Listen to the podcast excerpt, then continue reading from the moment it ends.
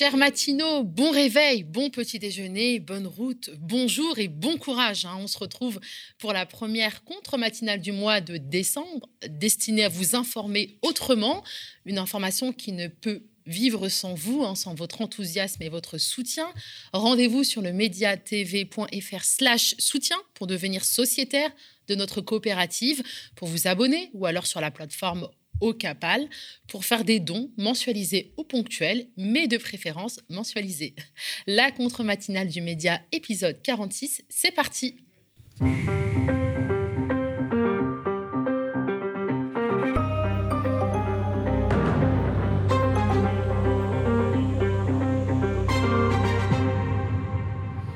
Aujourd'hui, l'actualité est marquée par une terrible nouvelle, hein, mais à laquelle nous étions toutefois préparés depuis des mois. Un délinquant multirécidiviste, hein, euh, condamné par deux fois pour provocation à la haine, euh, par ailleurs accusé hein, par huit femmes d'agression sexuelle et qui fait des doigts d'honneur, est officiellement candidat à l'élection présidentielle. Éric Zemmour a annoncé sa candidature hier et cette déclaration n'a pas laissé insensible la presse, hein, comme vous le constaterez lors de la titrologie. Nous en parlerons sur ce plateau avec Marion Beauvalet, doctorante et animatrice de l'émission Plan B.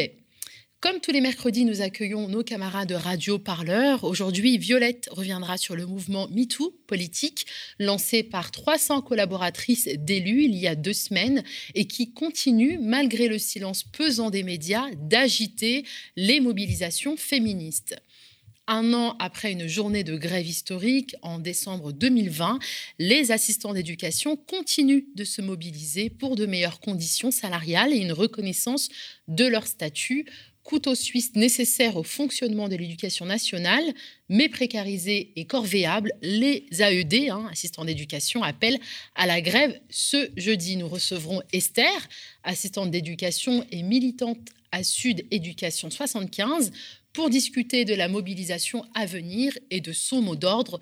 Nous ne sommes plus vos pions. Nous sommes le 1er décembre, c'est l'anniversaire de ma sœur Anissa nièce Sana. Happy birthday. Vous regardez ou écoutez la 46e contre-matinale du média et on débute cette nouvelle édition avec la titrologie. La presse parle beaucoup du nouveau candidat à l'élection présidentielle, mais pas seulement. hein. Le Covid est aussi à la une, notamment du Monde et du Figaro. Covid, la cinquième vague, fragilise la reprise économique, titre le Figaro, qui s'inquiète du retour de mesures sanitaires strictes après l'apparition du variant Omicron, lequel menace la croissance et plonge chefs d'entreprise, économistes et investisseurs dans l'incertitude. Le Figaro s'intéresse également à la candidature de son ancien journaliste politique, Éric Zemmour se lance à l'assaut de l'Élysée, écrit le journal, qui revient sur la percée fulgurante du polémiste et les coulisses de la pré-campagne où le doute s'installe.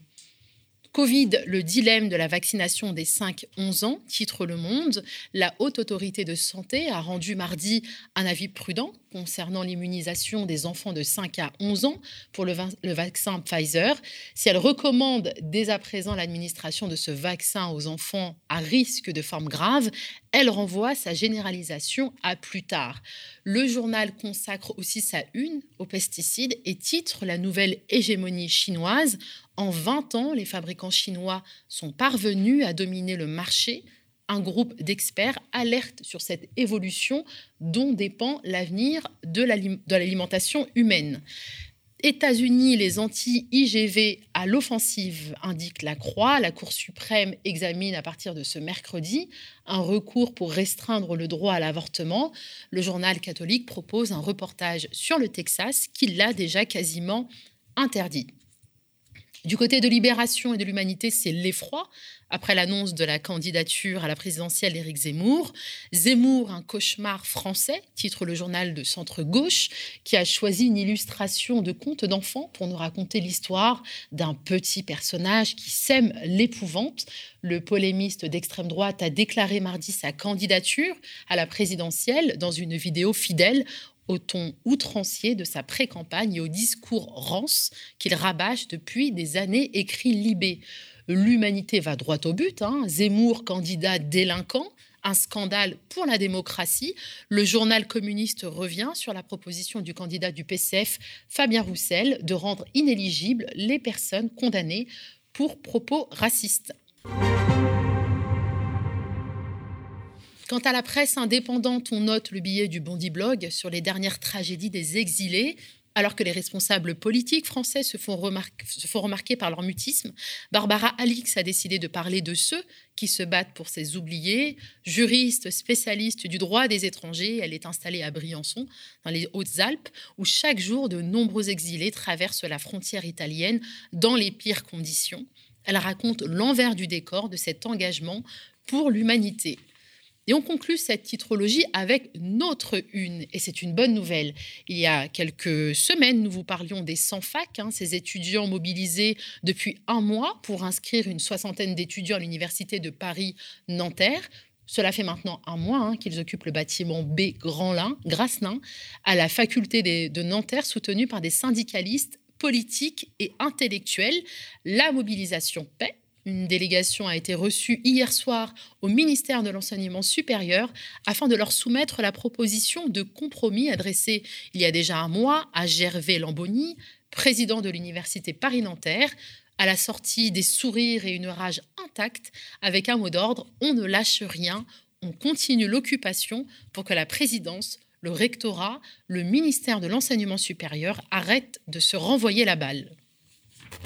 Bah, nous, tout simplement, on a apporté euh, ce qu'on défend euh, depuis le début de cette occupation. C'est-à-dire qu'en fait, il faut euh, une négociation, il faut un dialogue avec la présidence et notamment une réunion, pourquoi pas une réunion tripartite entre le rectorat, le ministère, la présidence de l'université et les occupants et leur soutien. donc on continuera à porter ça et à dire que tant qu'il n'y a pas de négociation, tant qu'il n'y a pas d'inscription sur l'université de Nanterre, bah, on ne cessera pas l'occupation et on continuera à, fortifier le soutien et, y aller jusqu'aux inscriptions. Si Lamboni ne veut pas négocier, le rectorat peut rencontrer euh, euh, les sans-fac euh, et les occupants et l'UNEF. Et le rectorat, il a le pouvoir aussi de demander l'inscription sur l'université de Nanterre. Hein. donc, je veux dire, nous, on veut sortir justement de cette logique de, de ping-pong. on a dénoncé les réformes qui sont en cours concernant le master. On a expliciter les dossiers, mais ils les avaient, hein, puisque ça a été envoyé. Euh, c'est-à-dire euh, le fait qu'on demande euh, à des étudiants qui demandent de STAPS, on leur demande de faire un BTS commercial. Le fait de proposer à des gens qui demandaient l'un psycho en région parisienne d'aller à Brest ou à Nice. le fait que des étudiants et des étudiantes qui ont fait la majorité leur cursus à Nanterre, ça leur semble bizarre de vouloir poursuivre leur M1 à, à Nanterre. Euh, le fait que TDL1, euh, qui est leur bac sur le département, et qu'on leur propose en fait Paris 1 à, distance, enfin qu'il y avait euh, aucune logique, si ce n'est en fait une logique de toujours s'attaquer, puisque les dossiers, quand tu regardes, clairement, ça s'adresse, ça t'attaque. c'est une sélection sociale qui se met en place. Ça s'attaque en fait aux enfants issus de l'immigration, aux enfants d'ouvriers. voilà, c'est essentiellement vis-à-vis de, euh, d'une catégorie sociale que, tu, que, fait la, sélection. On a fait remarquer qu'on était une demi-douzaine de députés depuis le début à se mobiliser euh, et que ça va doubler si nécessaire, voilà, et que ça va pas s'arrêter. Donc ça, je crois que quelque part, euh, ça a été entendu. Moi, je trouve qu'il y a une autre chose positive, c'est que au final, finalement, on peut considérer que c'est la première rencontre avec un interlocuteur. en l'occurrence, le ministère, mais c'est la première rencontre tout à l'heure, on se demandait si ça allait pas être pour la forme. Elle a duré une heure, la réunion. Carrément. Donc, euh, quand même, il y a des arguments qui, me semble-t-il, ont été entendus. Euh, ce qu'il nous a dit, c'est qu'il allait euh, s'adresser au rectorat et à la fac. nous, ce qu'on a demandé, c'est qu'il y ait une réunion tripartite, fac, rectorat et occupants, et, évidemment leurs syndicats. Voilà une nouvelle hein, qui fait du bien et on ne manquera pas de vous tenir informé de l'évolution de la situation. Eh bien maintenant, c'est l'heure hein, de la lettre des luttes de Radio Parleur. Radio Parleur, c'est le média de podcast indépendant qui vous parle des luttes, de toutes les luttes. Et ce matin, on retrouve Violette Voldoir, journaliste et cofondatrice du média, qui est avec nous. Bonjour Violette. Bonjour Nadia. Tu as choisi de nous parler du mouvement MeToo politique lancé par 300 collaboratrices d'élus il y a deux semaines, hein, qui continue, malgré le silence pesant des médias, d'agiter les mobilisations féministes. Oui, oui, c'est un sujet qui est dans toutes les têtes, enfin, du coup, dans toutes les têtes euh, féministes. Hein, euh, je ne parlerai pas pour les autres. Euh, parce qu'il y a eu quand même un certain nombre de mobilisations autour du mouvement Nous Toutes. Elles ont commencé le 20 novembre, ces mobilisations. Mais il y a eu plusieurs manifestations depuis, notamment à Lyon, le 27 novembre dernier. Et donc, cette manifestation a eu lieu après l'envoyé spécial qui a révélé les témoignages de femmes incriminant Nicolas Hulot. Et vous allez l'entendre, puisque Noémie Cadeau a laissé euh, sous micro ouvert dans cette manifestation Nous Toutes, le sujet du mytho politique, il est sur toutes les lèvres. Euh, j'ai 50 ans et en fait je milite depuis l'âge de 16 ans. Et euh, je vois qu'il y a plein de jeunes femmes, il y a des hommes aussi. Et en fait, le hashtag MeToo politique qui vient de sortir, moi je trouve ça vraiment hyper essentiel et utile. je suis particulièrement concernée. Je suis une ancienne élue conseillère municipale dans ma ville. Je fais partie de la 14e euh, circonscription à Lyon, et euh, enfin dans le Rhône. Et euh, ben voilà, il y a une plainte qui s'adresse à notre député de 14e circonscription. J'espère qu'il y aura d'autres femmes qui suivront ce mouvement et puis que toutes celles qui arrivent à témoigner et aller jusqu'au bout, qu'elles ne se sentent pas seules, on les soutient. moi, je les soutiens à fond, ces femmes. Je suis aujourd'hui avec Séverine, 33 ans. Bonjour euh, quel sentiment éprouvez-vous justement par rapport au MeToo politique, euh, notamment par rapport aux mises en cause de Gérald Darmanin, toujours ministre de l'Intérieur, ou encore euh, aux dernières accusations contre Nicolas Hulot, alors qu'il était ministre? Profondément révolté, avec une colère qui est toujours, toujours là. le traitement médiatique de ces MeToo politiques m'exaspère au plus haut point. les questions de pourquoi elles n'ont pas parlé avant, pourquoi elles n'ont pas songé à parler avant. Euh, c'est toujours euh, les victimes qui sont, euh, qui sont en faute parce qu'elles n'ont pas parlé, alors qu'on est dans un système de pouvoir et d'oppression. Comment elles peuvent se sentir libres de parler quand elles ont le traitement qu'elles ont derrière? Donc moi, je suis vraiment révoltée. C'est la première fois que je manifeste pour le courant féministe, en tout cas. Et ce qui m'a poussée à le faire, c'est qu'au bout d'un moment, si on ne se lève pas et qu'on ne manifeste pas, les choses bougeront pas. Euh, j'en ai marre qu'on me dise qu'il fallait qu'il faille attendre le changement de génération, qu'il faille euh, oui mais c'est qu'une minorité, qu'il faille faire preuve de patience. En fait la patience elle nous amène à rien.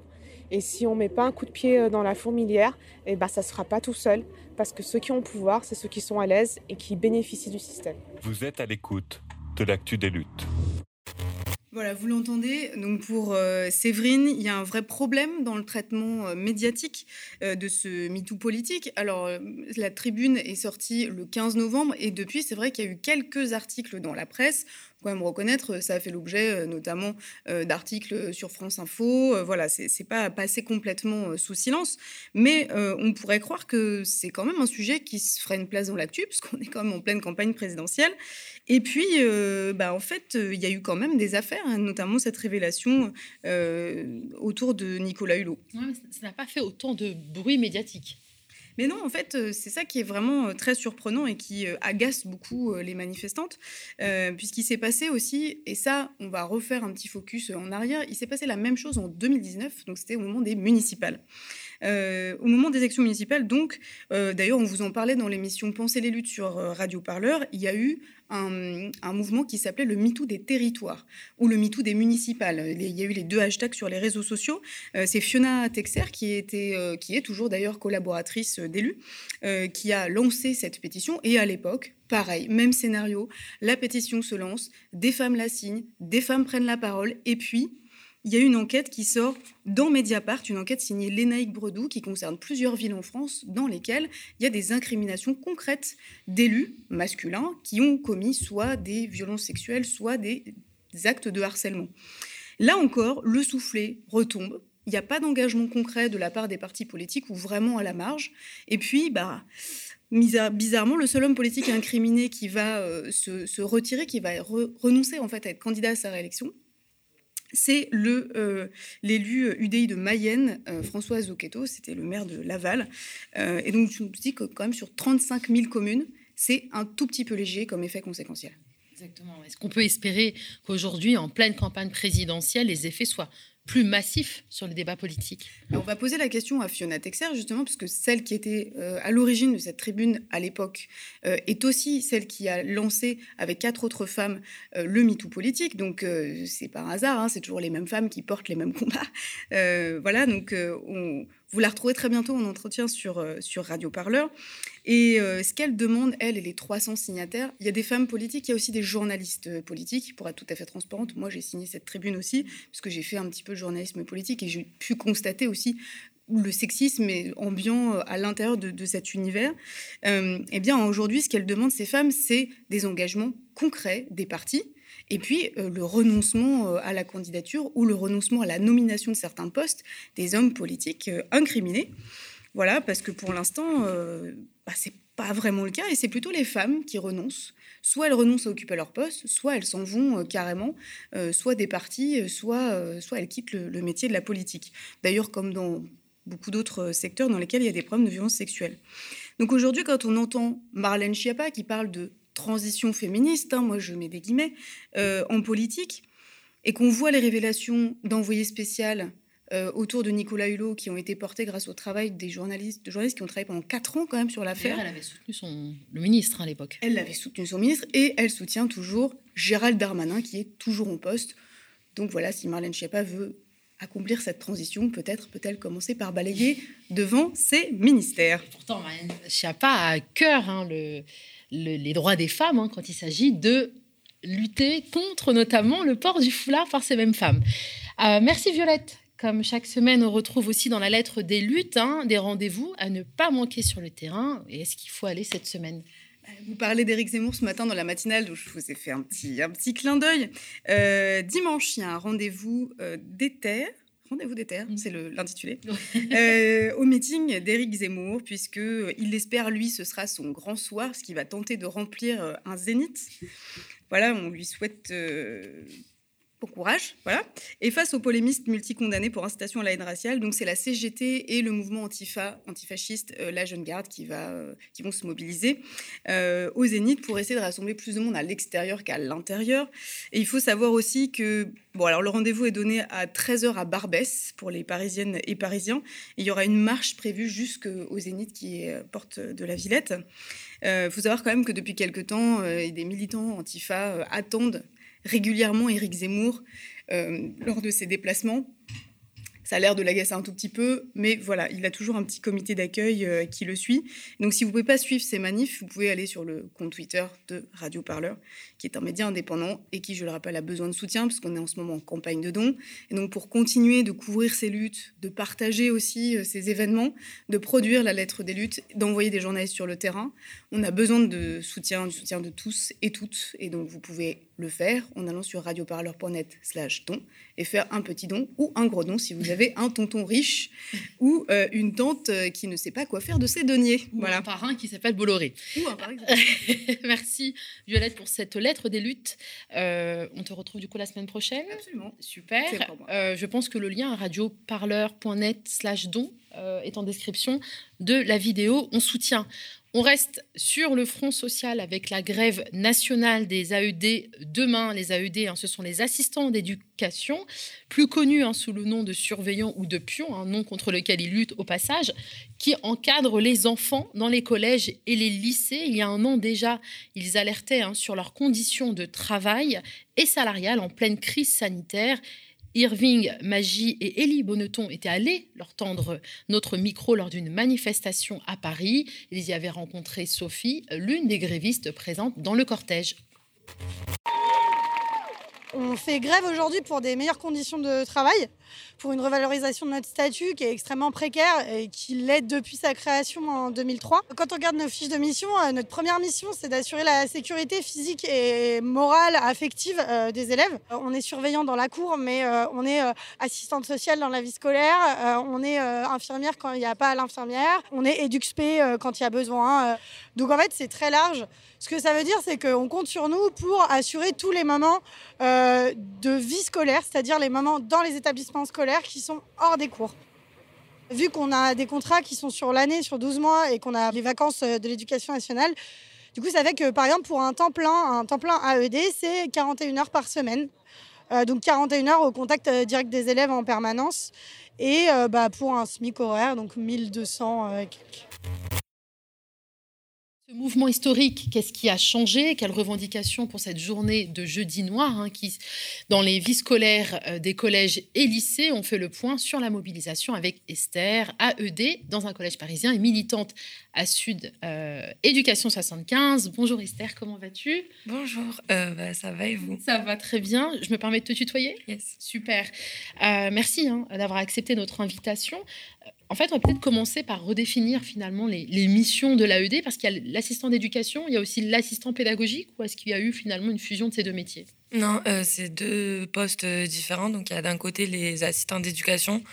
Euh, en réalité, notre, notre fiche de poste, euh, enfin, sur nos contrats de travail, nos, nos, missions, elles sont assez floues.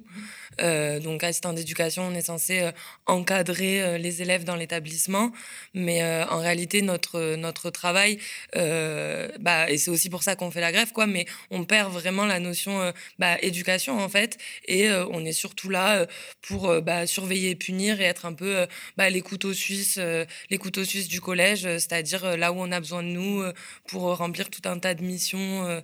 Enfin, on, par exemple, quand il n'y a pas l'infirmière, bah, c'est nous qui accueillons les élèves euh, qui, qui sont malades. Enfin, on fait, on fait tout un tas de trucs et, même nous en vrai je pense qu'on pourrait pas dire jusqu'au bout c'est quoi nos, nos missions parce que c'est assez euh, assez large quoi ouais. moi je pourrais peut-être en témoigner j'ai été assistante d'éducation à l'époque quand j'étais étudiante il y a aussi du soutien psychologique quand la psychologue n'est pas là souvent la psychologue et, et euh, l'infirmière sont à mi-temps hein, dans les établissements la surveillance dans les cours et même de la devoir donc effectivement énormément de missions. Alors, euh, du coup, Esther, quelles sont vos principales revendications? Euh, bah, Nous, en fait, euh, bah, déjà, ce qu'on veut dire, c'est que bah, un an après un an après notre première grève qui avait quand même été il faut le souligner une grève assez historique dans ce dans ce secteur ultra précaire nos revendications en fait elles ont elles ont pas tant elles ont pas tant changé que ça finalement. C'est avant tout la question du statut parce qu'en fait, nous, on a des statuts euh, ultra précaires euh, pour l'éducation nationale, c'est-à-dire qu'on signe des CDD euh, tous les ans. donc, ce qui fait qu'en fait, il y a un énorme turnover, que quand bah, il y a beaucoup d'AED, par exemple, qui sont licence, enfin, qui sont pas renouvelés pour fait de grève ou des choses comme ça. Donc, nous, ce qu'on demande, c'est d'avoir un vrai statut et aussi en revendiquant derrière le fait que bah, être AED, c'est un vrai métier. Ça devrait l'être, en tout cas, un vrai métier. Aujourd'hui, c'est pas le cas. après, évidemment, on pose au centre euh, la question des salaires parce qu'on est payé euh, au SMIC et qu'aujourd'hui on le voit et par ailleurs on n'est pas le, seul secteur mais il y a énormément de secteurs qui posent cette question-là et, euh, évidemment la question des embauches massives et des moyens dans l'éducation nationale et qu'en fait nous évidemment il y a, a d'un côté la question de nos conditions objectives de travail mais aussi ce qu'on veut poser enfin la question qu'on veut poser avec cette grève c'est c'est quelle école quel modèle d'éducation pour nos enfants. Il y a aussi des revendications très sociales parce qu'en fait si on est AED, c'est aussi que quelque part, on, aime faire ce travail, on, pense que, c'est important et que, que nous, les AED, on a quand même un rôle central dans, dans, le collège, dans le lycée, parce qu'on est les plus proches des élèves et qu'aujourd'hui, euh, en fait, par manque de moyens, par, le, par, euh, par sous-effectif, on n'a plus du tout le temps de faire ce, ce, rôle, justement, que je disais tout à l'heure, d'éducateur, de, même d'accompagnement psychologique. Et en fait, euh, on, est, on est les couteaux suisses. Et c'est ça aussi qu'on veut poser comme question, c'est quel quelle école pour nos enfants? Et notamment euh, après euh, un an de, crise du Covid où, où l'école, on a vraiment été euh, en première ligne, quoi.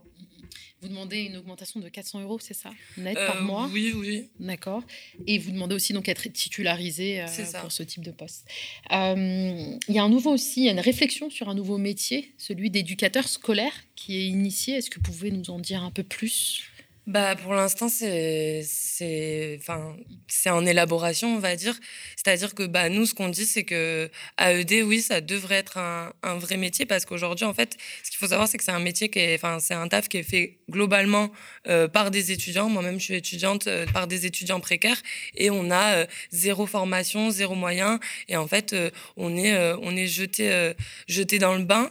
Et nous, ce qu'on dit, c'est que c'est pas du tout normal, y compris parce qu'on insiste sur le fait que notre rôle, dans l'école, il est très important parce qu'en fait, nous, on accompagne les enfants sur leur moment de pause et du coup, on a, on a un rapport assez privilégié avec les enfants où on est très proche d'eux et qu'en fait, ce qu'on dit, c'est que voilà, c'est un, un, taf qui est essentiel dans l'éducation nationale et que pour, pour ça, en fait, toute la réflexion autour de, du fait que ce soit un vrai métier, c'est aussi dire que bah, il faut qu'on puisse être formé sur ça. Aujourd'hui, on peut pas être AED plus de 6 ans.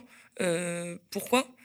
parce qu'il y a aussi une certaine accumulation par l'expérience du terrain. On sait très bien que la première année, on se fait toujours bolos et que c'est euh, au fur et à mesure en fait que ça vient et que et que voilà, c'est ça aussi nous qu'on qu'on veut dire avec euh, avec cette grève, c'est qu'en fait on veut plus, euh, bah, comme tu le disais tout à l'heure, on veut plus être les pions du gouvernement. Nous, on, on, aime notre taf et on aime nos élèves et c'est ça aussi avant tout la raison pour laquelle on fait grève. C'est c'est pour nos élèves, pour un, un autre modèle d'éducation en fait contre bah, contre en fait ce modèle Enfin, nous, le, le, bilan en fait de Blanquer et du gouvernement, c'est pas du tout notre bilan en fait. Euh, zéro moyen, euh, des fermetures de postes. Aujourd'hui, le taf d'AED, c'est un taf qui n'attire plus du tout.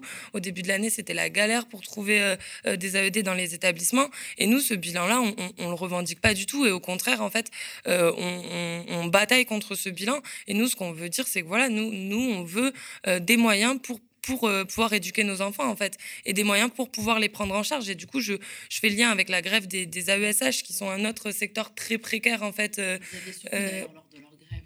voilà, c'est ça. Euh, c'est un autre secteur très précaire qui sont censés, du coup, euh, accompagner les élèves en situation de handicap. Et aujourd'hui, on voit que euh, ils veulent que les AESH ils se dédoublent sur plusieurs établissements. Ils veulent encore plus précariser leurs conditions de travail.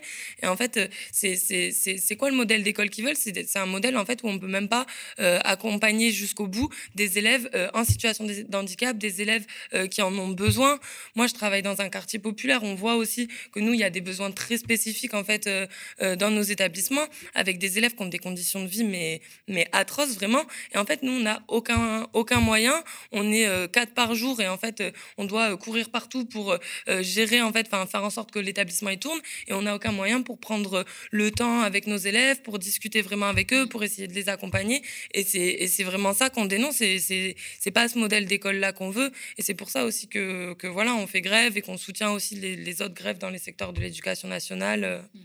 Donc un an après une journée de grève historique, on disait en décembre 2020, vous appelez à la grève donc demain. Est-ce qu'on doit comprendre que le gouvernement n'a entendu aucune de vos, de vos revendications? Bah évidemment oui, c'est ça qui a ça qui a à comprendre. Il y a, y a rien qu'à changer en un an.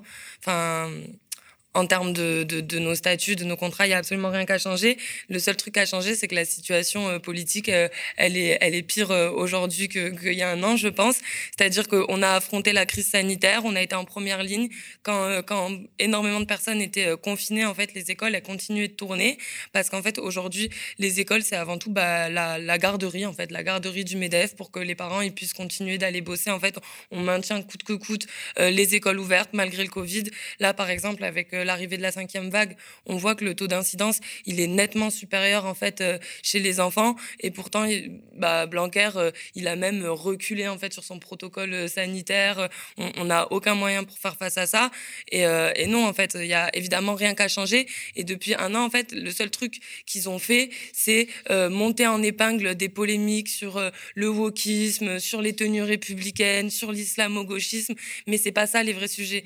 Enfin, ça, c'est des conneries qu'ils inventent c'est pas du tout les vrais sujets, c'est pas du tout la réalité de notre terrain, en fait, notre réalité à nous, travailleurs de l'éducation nationale. Oui, et même médiateur, hein, vous servez vraiment d'interface entre euh, les élèves, les professeurs, euh, parfois même avec les CPE, avec qui le dialogue euh, peut être, peut être difficile. D'ailleurs, est-ce que vous êtes soutenu par les enseignants, par les enseignants, par les CPE, par les élèves? Bah oui oui quand même on a on retient on reçoit un certain soutien de, la part des bah, parce qu'en fait les, conditions de travail c'est globalement l'éducation nationale c'est la la même chose pour tout le monde tout comme en fait quand les profs ou les AESH font grève bah nous les AED on vient en soutien ça marche aussi ça marche aussi dans les deux sens quoi évidemment on est soutenu parce qu'en fait globalement on a tous on a tous les mêmes revendications c'est-à-dire que nous ce qu'on veut c'est des moyens pour les services publics, pour un service public euh, de qualité, pour une école en fait de qualité, où c'est censé être un lieu d'émancipation, d'apprentissage, et c'est ça qu'on c'est demande. Donc euh, donc évidemment oui euh, oui on est soutenu quoi. Oui, parce que c'est bien ce que, tu soulèves, Esther, effectivement, c'est que à travers ce que tu dénonces, ce que vous dénoncez, c'est aussi le démantèlement du service public. Exactement. Non, mais c'est exactement la même chose. Hein. Ils ferment des classes, euh, ils ferment des lits d'hôpitaux. Bon, le parallèle, il peut être douteux, mais en vrai, c'est ça. C'est comment, en fait, euh, il y a euh, depuis bah, des années une casse des services publics qui s'est particulièrement accentuée ces derniers temps avec le quinquennat Macron. Et, et c'est quel modèle, en fait, on veut pour, pour notre société. Moi, par exemple, je fais un petit parallèle rapidement, mais moi, je suis étudiante et c'est la même chose à l'université, en fait, où, où on a zéro moyen, quoi. Et c'est aussi la question de bah, quel avenir on veut pour, pour notre en fait, quel monde on veut leur proposer et et c'est ces questions-là aussi qu'on veut poser. C'est pour ça que je pense que, évidemment, d'un côté, en fait, on a des revendications euh, très économiques sur nos conditions de travail, parce qu'en fait, nous, on est les petites mains de l'éducation nationale, on est les personnels les plus précarisés euh, et, les personnels en première ligne, vraiment, en fait, euh, du Covid. Mais aussi, au-delà de ces, questions, en fait, très économiques, la, question qu'on veut poser avec cette grève, c'est la question de quelle école, quel avenir pour nos jeunes, en fait. Et encore une fois, je tiens à le préciser, on, aime nos élèves et on aime notre travail quoi. Alors donc là, y a, vous attendez du monde, j'imagine demain pour la. Enfin, euh... voilà, une grande mobilisation demain. Elle a de grandes chances de se poursuivre cette mobilisation. Vous lâcherez pas bah, l'affaire? Écoutez, c'est difficile de savoir en fait euh, combien de personnes on va avoir. C'est vrai qu'il y a mm. un an, on a réussi euh, un, un, coup euh, assez cool parce que bah, c'était euh, assez historique pour notre secteur. Mais voilà, en fait, on est, bah, comme je vous disais, nous, on est un secteur très précaire, très éparpillé. voilà, enfin, dès qu'on essaie d'ouvrir notre bouche, on nous, on nous coupe la tête. Quoi. Il y a beaucoup de, de, de d'AED qui n'ont pas été renouvelés en fait, pour des faits de grève. Donc, c'est toujours un peu compliqué de construire des mobilisations dans des secteurs comme le nôtre. Donc, on espère que demain, il y aura un maximum de personnes et après, à partir de demain, c'est voir en fait comment euh, bah, on va s'auto-organiser par la base, comment on va discuter entre nous pour, euh, pour en fait euh, construire, construire cette mobilisation. Mais c'est vrai que c'est pas toujours évident. En tout cas, voilà, il, faut, il faut faire grève demain, il faut venir demain. Merci, merci Esther et merci. Enfin, je trouve ça juste incroyable parce que j'imagine à quel point les conditions de travail sont dures et tu gardes le sourire et tu es quand même pleine d'espoir et d'amour du coup pour ces élèves. Donc, unis ici aux, médias, vraiment, on, vous soutient euh, et, on va suivre de très près cette grève et vous aurez toujours de toute façon la parole pour venir et porter vos revendications ici. Euh, et c'est la semaine des mobilisations. Hein. Violette le disait tout à l'heure, dimanche 5 décembre prochain, la CGT et la Jeune Gare antifasciste appelle également à se rendre massivement dans le parc de la Villette aux alentours du Zénith pour bloquer l'arrivée d'Éric Zemmour, hein, désormais officiellement candidat à l'élection présidentielle et qui organisera son premier grand meeting de campagne au Zénith de Paris. Le militant d'extrême droite a officialisé sa candidature à la présidentielle hier.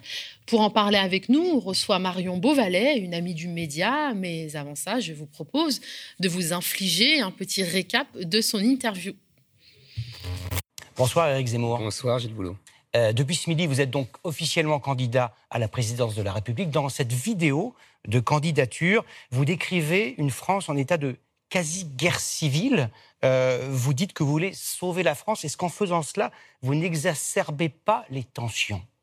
Vous savez, moi j'ai l'impression que plutôt depuis des années, je les dénonce, je les annonce. Et pour l'instant, euh, l'histoire m'a plutôt donné raison. Euh, vous savez, en France, j'ai l'habitude, on dit depuis le XVIIIe siècle que on persécute toujours euh, ceux qui sonnent le tocsin et au contraire, euh, on est aimable avec ceux qui mettent le feu. Donc ceux qui me reprochent d'exacerber les tensions, ce sont eux qui mettent le feu en ne faisant rien depuis 30 ans, depuis 40 ans. Ces dernières semaines, vous avez fait une percée remarquable dans les sondages, avec un petit bémol, c'est que les femmes, quand on les sonde, sont deux fois moins nombreuses que les hommes à dire être prêtes à voter pour vous.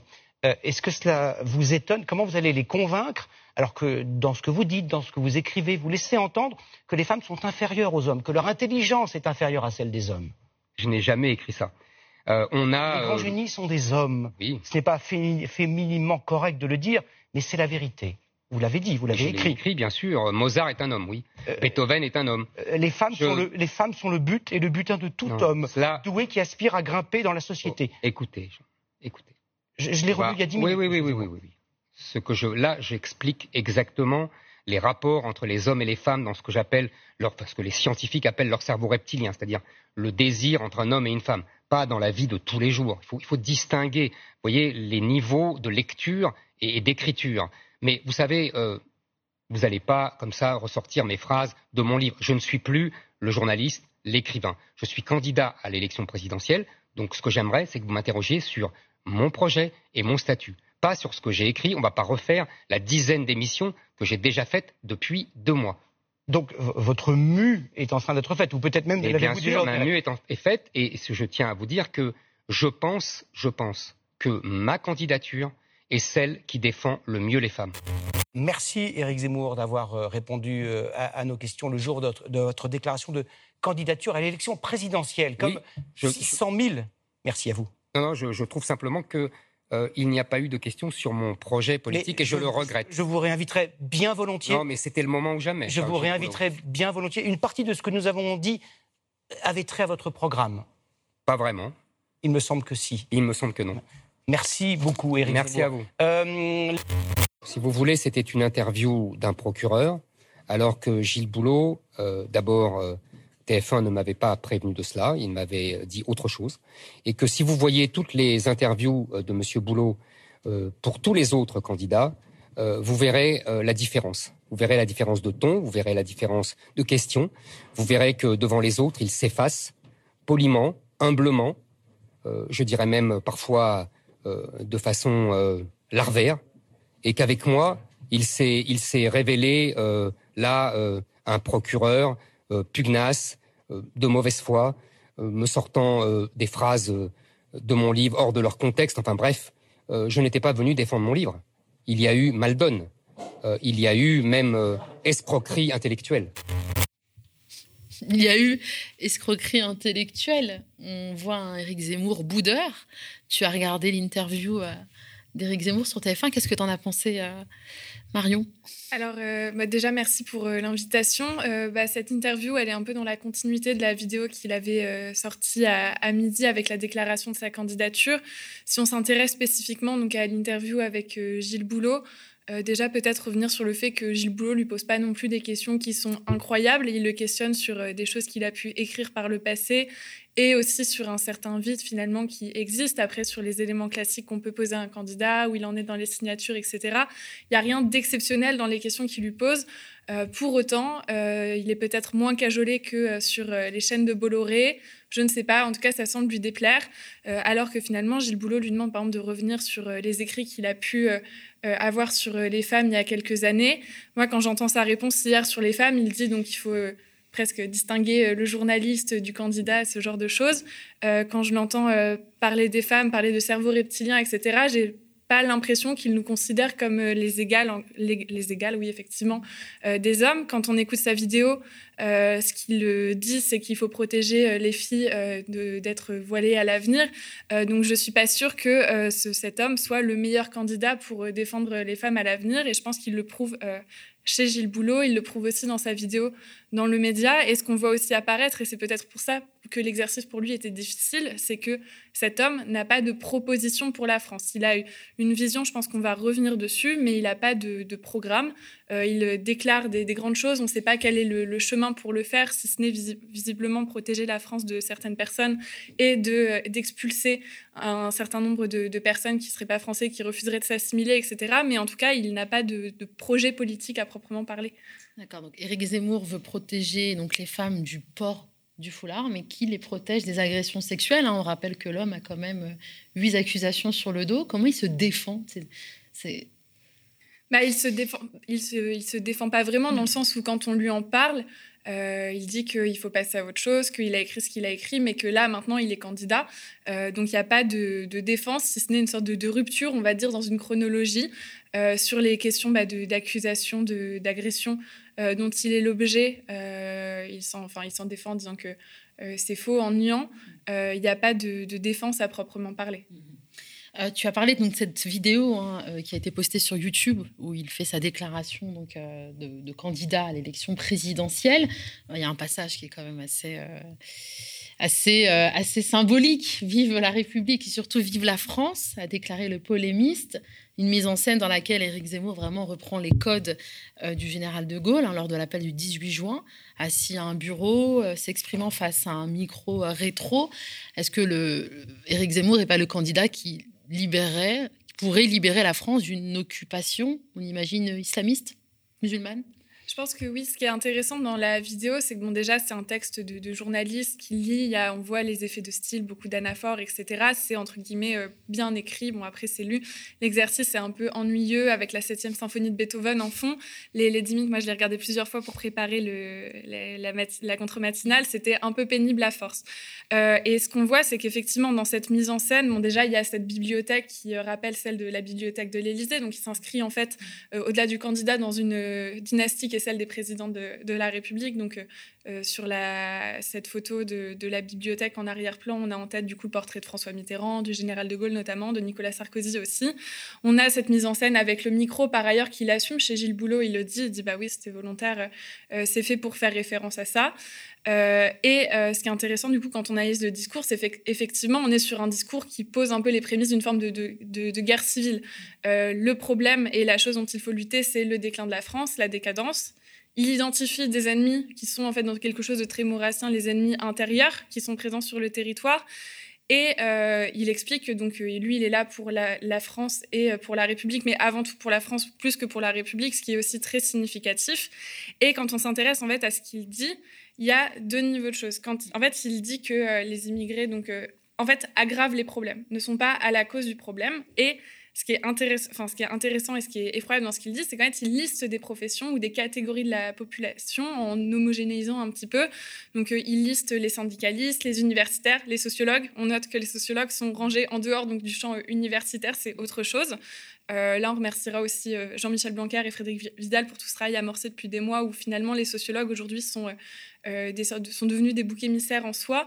Euh, il liste aussi les, syndicalistes. Et donc, en fait, c'est ces personnes qui sont responsables de la décadence de la France, qui l'identifient comme la perdition d'une nation conquérante, grande dans l'histoire. Il reparle de, des conquêtes dans l'Europe et dans le monde. Donc, ça fait, je pense, référence au passé colonial de la France. Je suis pas sûre que ce soit un passé très glorieux, mais lui, ça semble lui aller. Et donc, on a ces gens qui sont responsables de ce déclin.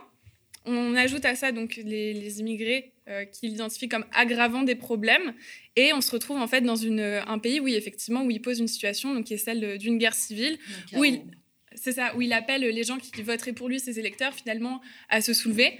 Euh, il dit pas prendre les armes, on n'est pas loin quand on écoute la rhétorique euh, pour euh, justement contre ces personnes. Donc c'est ça, il s'inscrit plutôt dans un discours, donc dans le discours, on va dire, de De, de Gaulle, résistance euh, à cette guerre civile, à cette invasion, et il s'identifie plus donc du coup à Pétain, le collabo. Non, là, on est effectivement parti du côté du euh, général de Gaulle. Après, quand euh, on, pose, par exemple, ce que c'est que l'ennemi intérieur, l'ennemi intérieur, c'est une notion qui apparaît à la fin du 19e siècle, qui est très présente chez Maurras. Donc, en fait, on va parler, quand, quand Maurras parle de ça, et après, les gens qui donc s'inscrivent dans sa filiation, ils vont parler donc euh, des juifs, euh, des francs-maçons, en fait de tout un tas de, personnes qui sont en France, qui sont en fait dans euh, l'élite, enfin le, les, dirigeants de, de l'État qui sont à des hauts postes, en fait qui détruisent le pays de l'intérieur. L'ennemi intérieur, c'est quelque chose qui a été repris euh, par euh, le maréchal Pétain. Et donc, dans la France de Vichy, on, euh, on parle d'ennemis intérieurs, donc notamment pour désigner les juifs, et encore une fois, toutes ces personnes qui sont mises au banc de la, société pendant la Seconde Guerre mondiale. Donc, en ce sens, on a une mise en scène qui ressemble à, enfin, qui évoque celle du général de Gaulle et les présidents. mais en même temps, quand on s'intéresse vraiment au contenu du discours et ce, l'imaginaire qu'il déploie, on est sur quelque chose qui est encore très réactionnaire, voire en fait pétainiste. Euh, donc on a un Éric Zemmour pour venir à l'interview hein, sur TF1 qui se plaint de ne pas avoir été euh, euh, bien accueilli, peut-être pas assez bien célébré comme il a eu l'habitude de l'être dans d'autres espaces médiatiques. Et pourtant, justement, le Figaro hein, s'est intéressé à, cette, à cette annonce de candidature et retracé donc cette ascension fulgurante et conclué par ce doute finalement qui s'installe dans la dans la pré-campagne, puisque là où euh, Éric Zemmour se déplace en France, il a le droit à des comités d'accueil euh, qui ne se réjouissent pas trop de sa venue. Il n'est pas si, aussi populaire qu'on prétend, euh, que les médias prétendent, le prétendent. Oui, tout à fait. Je pense que c'est intéressant de voir que, en fait, il y a deux choses. Le, dès qu'il a un déplacement dans une ville, ça devient un événement de campagne en soi. Par exemple, Anne Hidalgo, même Jean-Luc Mélenchon, n'importe quel candidat va quelque part. C'est très peu couvert à part par son entourage, mais c'est peu relayé dans la presse en soi. Éric Zemmour va quelque part, euh, on ne sait pas ce qu'il doit dire, mais c'est un événement, c'est super couvert, c'est un événement national. Du coup, le, revers de ça, et euh, c'est amplement mérité, notamment au regard en fait de, de ce qu'il dit. Je pense que par exemple, quand on qualifie les syndicalistes de danger, du coup, c'est quoi sa proposition? C'est d'interdire les syndicats? Enfin, c'est en fait, du coup, si on est sur une logique de guerre, c'est quoi le ce qu'il va justifier derrière pour réussir à redresser la France? C'est ça. Donc, euh, les, comités d'accueil et euh, le fait qu'en en fait, on lui rappelle que euh, bah, est un danger pour des gens, c'est amplement mérité. Et je pense que c'est aussi le revers de la surmédiatisation dont il est l'objet. Et donc finalement, là, on a un Éric Zemmour qui se voyait déjà peut-être à l'Élysée et donc ces coulisses de cette pré-campagne, donc notamment ces, accueils vraiment euh, très impopulaires, euh, aussi bien ici en France qu'en Suisse. Hein. Euh, notre collègue Jamil justement parlait de ces comités qui s'organisent pour protester contre sa venue. ça a été aussi le cas en Angleterre. Le maire de Londres a clairement fait une déclaration pour dire qu'il ne se réjouissait pas de sa venue. Et d'ailleurs, il a fini dans un petit hôtel. Donc on a l'impression que c'est aussi un candidat qui milite de manière aussi, enfin en dehors une fois de plus des plateaux télé de manière, euh, on va dire, un peu dire officieuse, presque dans l'ombre. Tout ce paradoxe, dans la lumière des médias, mais dans l'ombre sur le terrain à l'ombre sur le mm. terrain. tout à fait, je pense que là, peut-être pour en revenir à la vidéo, en fait, il y a quelque chose, il est totalement dans une bulle, dans une France qui est fantasmée et qui correspond pas, je, je pense, enfin j'en suis à peu près sûre, à euh, ce que vivent les gens au quotidien. Par exemple, dans sa vidéo, il met en avant euh, des images de vieux films, il montre, euh, il me semble, les 400 coups, enfin tout un tas de films. D'ailleurs, il n'avait pas forcément les droits, donc peut-être que ça va le ruiner de devoir payer les droits d'auteur. Et, en fait, il est dans une vision qui est totalement fantasmée, qui invisibilise notamment les questions, par exemple, de lutte, il invisibilise totalement les, classes populaires et il est sur une France qui est très guerrière, etc. c'est pas forcément, je pense, quelque chose qui parle aux gens en dehors de ses soutiens. Ça doit parler à un bloc euh, bourgeois qui va défendre des, des, valeurs qui sont euh, réactionnaires, euh, très conservatrices. Pour autant, ce qu'il défend et ce qu'il montre, bah, je pense que ça, c'est pas forcément quelque chose de, majoritaire. Et je pense que du coup, ça peut expliquer cet écart. Le fait que quand ils viennent sur CNews, on lui propose presque deux heures de plateau et s'il veut rester après pour débriefer et continuer à, commenter l'actualité, il peut le faire. Et en fait, quand il est dans la vraie vie avec les vrais gens, et bah, les, les Français n'attendent pas Éric Zemmour, voire peuvent se sentir menacés par Éric Zemmour. Et je pense que dans les pays, donc tu parlais de la Suisse, tu parlais aussi euh, de euh, quand il est allé à Londres. Eh ben, on a des exemples aux États-Unis, au Brésil ou en Italie où euh, on a des figures comme ça qui ont émergé et en fait qui incarnaient des, vrais dangers pour la démocratie. Et peut-être qu'il y a ces choses-là aussi qui se, créent dans ces déplacements à l'étranger. Et qu'en fait, on ne veut pas d'Éric Zemmour, on ne veut pas d'un nouveau Trump, d'un nouveau Bolsonaro en France. Oui, voilà. On l'a déjà dit et répété hein, sur ce plateau de la contre-matinale. Hein, Éric Zemmour est le fruit hein, d'une construction euh, médiatique et finalement, euh, on a aussi parlé de ces sondages qui se trompent souvent. On se souvient lors des dernières élections régionales et départementales, le Rassemblement national, enfin grosse déconvenue, euh, zéro département et zéro région pour eux. Finalement, est-ce qu'on ne peut pas s'attendre à ce même scénario des médias qui promettent peut-être un, Zemmour président et au bout du compte mm. Le grand Walou, le grand néant, rien? Il bah, faudra voir. Après, moi, du coup, je suis pas diseuse de bonne aventure, mais euh, je peux, je peux pas présager de ce qui va se passer. S'il te plaît. J'espère d'une belle fin. Mais, euh, mais en tout cas, oui, ce qu'on voit, c'est qu'on a cette bulle et qui permet mm. aussi de justifier. Plus on avance, plus il y a quelque chose d'inéluctable entre le fait que mm. globalement, le second tour, faudra avoir un bloc euh, républicain et reconstituer ce front, possiblement en soutenant Macron, qui semble être en première position. Donc, on a quelque chose d'assez inéluctable qui se dessine. Je pense qu'après, si on prend du recul, et l'intérêt aussi d'analyser la candidature de Zemmour, c'est euh, de regarder aussi quelle est l'offre politique française aujourd'hui. Et on a quand même des candidats euh, qui nous parlent en fait des grands enjeux de demain. Enfin, globalement, quand on écoute Éric Zemmour, euh, si on renvoie beaucoup de gens en dehors de la France et qu'on interdit les syndicats, ça va pas nous sauver de la catastrophe climatique qui est en jeu. Et si on prend un peu de recul en voyant ce que dit Zemmour et en voyant aussi ce que proposent les autres, et ben en fait, il y a des candidatures qui sont des candidatures d'espoir, qui sont des candidatures aussi qui sont plus à même, je pense, euh, de répondre aux grands enjeux euh, qui sont ceux en fait qui sont l'urgence climatique, l'urgence sociale, etc. Et, du coup, euh, réencastrer un peu Zemmour dans une offre plus large, ça permet aussi de se départir de cette fatalité. Merci, merci beaucoup Marion Beauvalet d'avoir décrypté avec nous cette interview et toutes ces déclarations de Monsieur Z. Euh, vous pouvez, bien sûr, euh, bah, l'émission va toucher à sa fin. Vous pouvez donc revoir cette émission en replay hein, sur la chaîne YouTube Le Média euh, TV. Vous pouvez aussi retrouver ce contenu en podcast. On compte sur votre soutien, on compte sur vos likes, on compte sur vos partages, on compte sur vos dons. voilà, vous êtes de plus en plus nombreux à nous suivre et cette matinale n'existe que grâce à vous. Merci de votre fidélité et vous retrouvez demain Théophile et quant à moi, ça sera vendredi. À très vite.